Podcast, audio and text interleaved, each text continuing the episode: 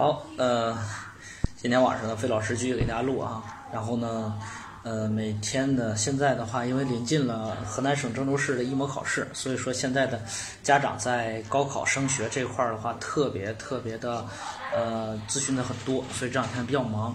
刚刚下讲座，然后给一个学生又做了相关的心理疏导。有人说费老师还做这个，很正常啊。想做好高考升学规划的话。同学们的情绪问题，还有他们的这个学习压力问题，一定是在高考升学当中占了非常重要的比重。而且这种呢，往往就成为我们经常的在可能说是五月份以前，呃，是我们作为高考升学规划师最重要的一份工作。所以说，有好多同学，有好多的这个呃人，最后发现呢，实际上一个合格的高考规划师，应该同时也是一个呃。心理咨询师，同时也是一个职业生涯规划师，以及呢，至少对高考的升学的学科啊知识相关要了解。因为呢，你要知道，在整个的这个高考升学规划当中的主要参与者就是学生和家长，这两一个板块呢都是不能忽视的板块。所以说呢，跟学生之间的语言其实就是高考语言。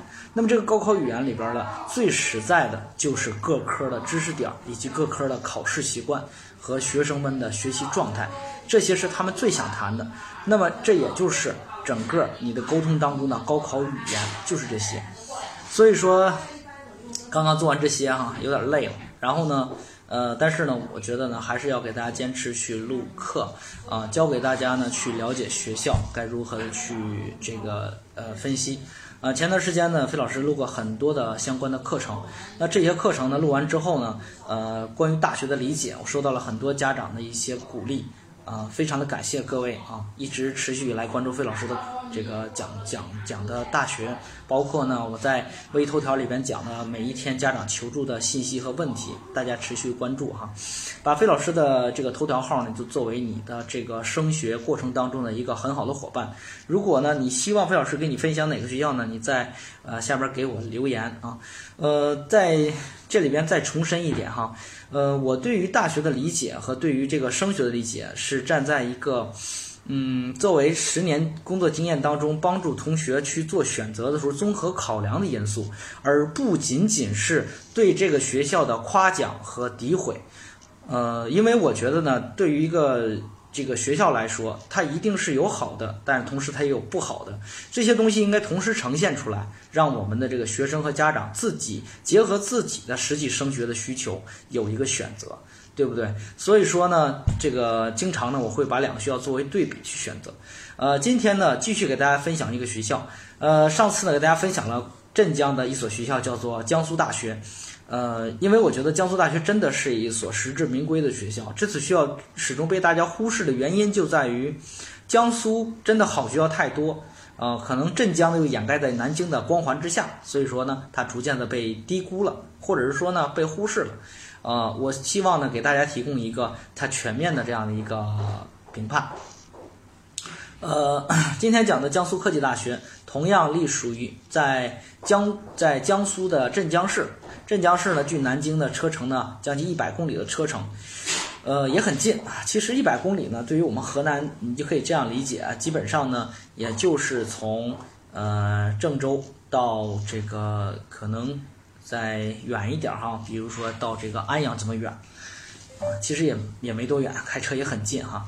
呃，到到安阳哈，然后呃也很近。江苏科技大学是江苏省立。在镇江市本科办学，这所学校呢是一所四非院校，也就是说非九八五二幺，同时也是非双一流高校、非双一流学科，这是也是一所四非院校哈。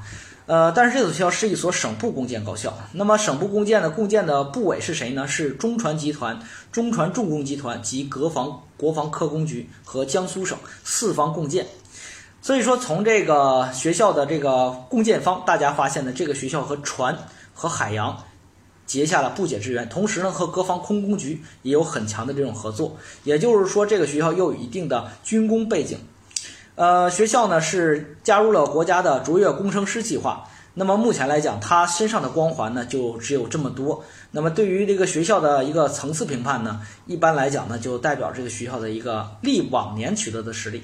说是这个学校的历史啊，江苏科技大学源自于1933年创办的上海大工职业学校，1952年的时候更名为上海市机电工业学校，1953年上海市机电工业学校的机械科，上海第一机械。机器制造工业学校船舶制造科及上海水产学院设下的水产学院轮机科，福建福州工业学校的这个呃造船科合并，组建当时的上海船舶工业学院，是新中国第一所新中国第一所造船的这样的一个中等专业学校，就是中专。到了一九六一年，上海工业设计学校并入。到一九七零年的时候呢，从上海迁到了镇江，然后更名为镇江船舶工业学校，当然还是一个中专办学。到一九七八年呢升格为镇江船舶学院，就直接升为有本科哈。一九九三年的时候啊，更名为华东船舶工业学院。一九九九年的时候，江苏省江海贸易学校一个中专并入，给他带来了一些贸易及商科哈。所以说，这个学校的商科也是值得报考的。毕竟呢，啊，这个学校呢，还是在九九年的时候有这样的一个积淀。到一九九九年的时候呢，学校从原中国船舶工业总公司划转到江苏省管理。这个中船总公司是一个什么样的一个这个部门呢？这个是一个，这个是什么呢？是一个国家的这样的，你可以把它理解为部级的这样的一个公司哈。到一九九九年，为什么他从中船公司划改了江苏省？原因就在于什么呢？就在于一九九九年的时候，一九九九年的时候呢，是一个非常特别的一一年。为什么呢？到啊，到一九九八年的时候呢，这个我们当时呢，国家的很多的部委进行了裁撤，啊，所以说当时呢，部委裁撤的时候呢。呃，要把这些学这些部委所属的一些学校进行一个什么呢？分解。比如说当时呢，你像这个呃，这个谁呢？比如说就是这个中传嘛，这个中传呢，当时呢，第一名的学校呢，就直接交给了教育部，就是哈工程；第二名的学校就是华东船舶，这个就是说这个镇江这个华东船舶工业学院，当时呢就一脚踹给了江苏省，就成为了江苏省直属的一所学校。所以说，当时很多的学校都是这么干的。你比如说，当时呢，这个隶属于这个财政部的哈，当时财政部的第一名的学校呢是这个西南财经大学，当时西南财经大学就交给了教育部，那么成为教育部直属的一所财经高校。但是呢，它的第呃二名，第二名，当时的东北财经大学就直接呢就一脚踹给了辽宁省啊，交给辽宁省去管理了啊，包括后来江西财经大学也交给了这个江西省进行管理。所以说，当时呢，在这个大的部委里边，第一名的学校呢，第二名的学校呢，就交给了这个啥呢？交给了这个呃教育部进行直属。第二、第三名、第四名的学校呢，就交给了当地的这个省份啊，所省的省省份进行直属。所以大家一定要知道哈，对于某些学校的评判，不能光用九二原则，也要了解了解学校的历史。你比如说东北财经大学，这原来是财政部的第二名的学校，能够成为第二名的学校也是很牛逼的。但是呢。呃，他直接呢，由于他没赶上第一名，所以说他被交给了辽宁省，然后又错过了当时二幺幺的评选，因为他九七年的时候啊，各省出一个学校，当时呢，辽宁大辽宁大学就从辽宁省脱颖而出了，可是当时东北财经大学还没有从当时的这个财政部。划给辽宁省，所以说到了九九年才划给辽宁省，所以说他错过了二幺幺评选，所以说不影响这个学校它真正具有二幺幺的实力，它没有二幺幺的名分，所以说这个如果当时财政部呢早早的在九六年把东北财经大学划给了这个辽宁省直属的话，那么东北财经大学一定是代表辽宁省进入二幺幺的，那就没辽大啥事儿了。所以说大家对学校的评判，你得知道这个学校它真正的实力在哪，对不对？你比如说还有一些学校哈，你比如说像那个。像这个呃林业部直属的学校，当时林业部呢直属的学校呢，有把两所学校呢划归给了这个二幺幺，一所学校呢是这个呃北京林业大学，一所学校是东北林业大学。当时呢是不分伯仲的两所学校，然后划给了教育部。但是呢，后来呢，第三名就是南京林业大学，由于他没赶上前两名，就直接被踢给了江苏省啊，踢给江苏省。所以说不影响。这个南京林业大学在园林设计，建筑学及林学相关的一些专业上面，还有管理学、工商管理这些专业方面的实力。所以说，大家一定要判断学校，一定要知道如何去挖掘这种好学校，对不对？所以说这些很重要啊。你比如说，还有铁道部哈，铁道部直属的两所学校，一所学校，你看这个西南交通大学。你别说西交西安交通大学，西安交通大学它本身就是教育部直属啊，它不是铁道部直属学校。第一名呢就是西南交通大学，它就划给了谁呢？教育部。但是后来呢，你像这个排在第呃二名、第三名的，你像兰州交通大学和这个你像这个石家庄铁道大学等等这些，当时呢实际上还是非常牛的啊，非常牛的。但是呢，由于这个历史发展原因，它就没有被评上二幺幺，它就直接踹给了当地。所以说，对于兰州交通大学这种学校是历史悠久、学科实力强、非常值得报考的黄金系这个黄金机会学校啊？为啥呢？它是二本招生，对吧？你你像你你像它的实力就非常的好，所以说直到。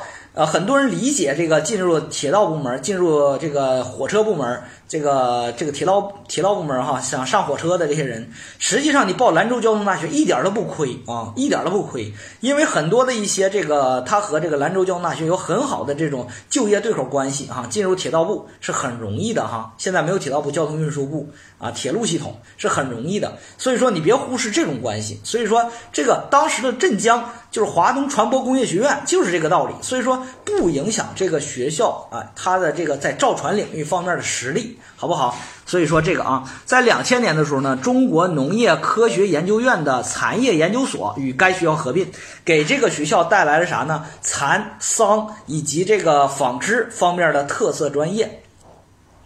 所以呢，为什么说这个？这个江江苏科技大学是一所船舶、海洋和呃桑蚕三大特色呢，就是这个带来的哈。呃，说说这个这个中国农业科学院呢，是一九五一年设立，一九七八年的时候完成了硕士，一九八六年的时候完成了博士建立。啊，已经很早了哈，八一年是第一批博士，这个八六年是第二批博士，两千零四年时候更名为江苏科技大学啊，这个学校更名相对来讲晚一些哈，两千零两千零四年那时候费老师已经上大二了啊，这个学校更才更名江苏科技大学，呃，可能这是他的一个弱势哈，就是说更从学院到大学，它一定是有个级别的，就是啥呢？你的体量招生体量及你的博士点硕士点完成到等什么程度，你才能够升为大学，好。Thank you, thank you 才能升为大学。所以说这个大学呢升的有点晚，那说明这个学校呢综合上的实力并不是说那么顽强，但是呢不影响它在某一学科上面的一个特色。下边就说说它的特色啊。这个学校呢在宣称特色的时候是船舶、海洋、桑啊桑蚕为特色，以服务国家海洋强国、一带一路建设和社会进步为己任啊，努力建设国内一流船舶性的大学。享有中国造船工程师的摇摇篮的美誉，呃，这个学校呢一直以来都被认为是中国造船行业领域的啊这个工程师的摇篮啊，确实是非常低调啊，非常好。所以说有很多的我们中国的学校，它有很好的这个很好的就业背景。那么这个学校就是在船舶领域有很好的就业背景啊。说说中国的造船业哈，有很多人对中国的造船业呢不是说特别理解，甚至来说有好多同学呢，往年的时候呢，一给他推荐船舶海洋工程造船，啊，大家觉得很苦，其实并不是啊。其实很多大家在选想选择专业的时候呢，有点过于啥呢？过于这个听热门，比如说要不就计算机，要不就电子信息，哎，要不就是金融，哎，要不就是会计，这些都太热门了。但是你发现这些热门专业呢，培养的人数多，可是你会发现呢，未来的就业呢，遇到了其实很大的一个问题，就是。呃，难很难有区别度啊，很难有区别度。同时呢，你的就业呢又呈现一个金字塔形，就是底座的人太多，越往上越越高，但是越往上越难。所以说，给很多同学带来了巨大的挑战。啊，有的人经常跟我说，老师啥专业又好就业又好啊，然后呢又能选到好学校啊？哎，造船就是一个。其实造船就是一个，其实造船没有像你想象的那么苦啊。造船你就把它理解为，呃，你学的工程专业在船舶上的应用。那么中国的造船业呢，在这两年的发展真的是蓬勃日日新呢。用这个词形容一点不过过分啊。有一些数据哈，二零一八年的时候，全球当年的总产量呢是八八千零一十二万吨，但是呢，中国一国就承担了三千四百七十一万吨，占总产量的百分之四十三点三。在全球的造船国家当中，就是名列前茅，而且遥遥领先，比第二名的日本和第三名的韩国，比他们每一国家的造船量都高出了两倍，高出了两倍啊！咱们举个例子哈，这个大家可以看到这个数据，实际上中国的造船业实际上在全球是昂首阔步，而且未来发展。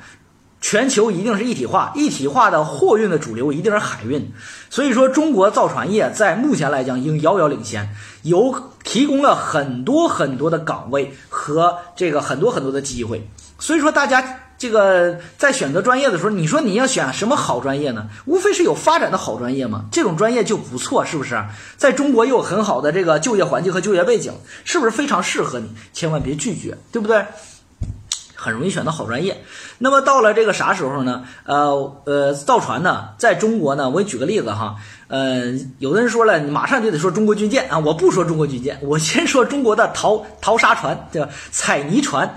中国呢有这个，目前来讲呢有两艘彩泥船，一艘呢叫做天津号，一艘叫做叫做天齐号哈。这个船牛到什么程度呢？它叫做吹沙建岛，吹沙建岛就是把海底泥沙。从这个船吹出来，吹沙建岛，然后呢，这个两两艘船呢，在现在世界上呢是非常非常的出名，就是建岛速度，为什么中国建岛速度这么快？就是中国的这个工具也特别给力，就这两，你看天津号、天齐号，这都是中国啥呢？这个这个庄子逍遥游里边的这个这个里边的这个啥呢？神兽，对不对？啊，用到现在的船就说明它非常大，然后非常有能耐啊，就是这样的。然后呢？现在中国又研究出了一个一款一款采这个吹沙船呢，叫做俊阳号、俊阳一号。俊阳一号据说是天津号的三倍啊！这个三倍速度是什么速度呢？就是它有这个一个形容哈，就是这个船呢，一小时啊，它能够在一个标准的足球场建起来一栋楼那么高，哎，就一小时，哗一下建这么这么大一个岛。所以说你会发现它有多厉害，对不对？所以说前段时间呢，我们这个中国发了一个战略性的文件，就是啥呢？中国的彩泥船是战略产物，就是啥意思？不轻易外借，明白吧？不能给随别人随便乱借，你知道吧？所以说中国就是基建狂魔，就狂魔到这个程度。哎，你说就是你这么高科技的东西，你说你要是学了之后，它比它难道比造飞机呃低端多少吗？是不是？是不是也也也很不错，对不对？呃，然后呢？呃，这是中国的这个这个采呃采泥船，所以说前段时间有人做一个比喻，啥比喻呢？说这个，呃，如果说哈哪一天日本人打我们来了哈，然后呢，这个呃跑到这个渤海湾，然后呢，我们两两艘采泥船，一艘天津号，一艘天启号。占着这个啥呢？占着这个铁山和这个呃锦锦州呃锦州铁山和这个呃烟台一条线啊，烟台蓬莱一条线，干嘛呢？两艘船并排的开始吹啊，直接把这个海填上，这个船就出不来了，是不是？呃，所以说都不用多少，一下午的事儿，这事儿就干完了。所以说，你说中国造船业真的是很厉害，让全世界的人非常的惊叹啊。说说另外一个集团，就是这个就是这个军舰哈。